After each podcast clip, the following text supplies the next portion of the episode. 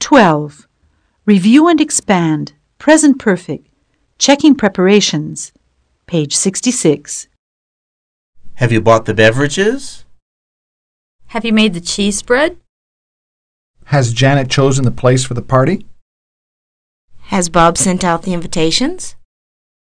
Has Maggie lent you her sound system? Have you put the soda on ice? Have you prepared a shopping list? Have you hired a DJ? Have you vacuumed the house? Have you borrowed some extra chairs? Have you ordered the canapes?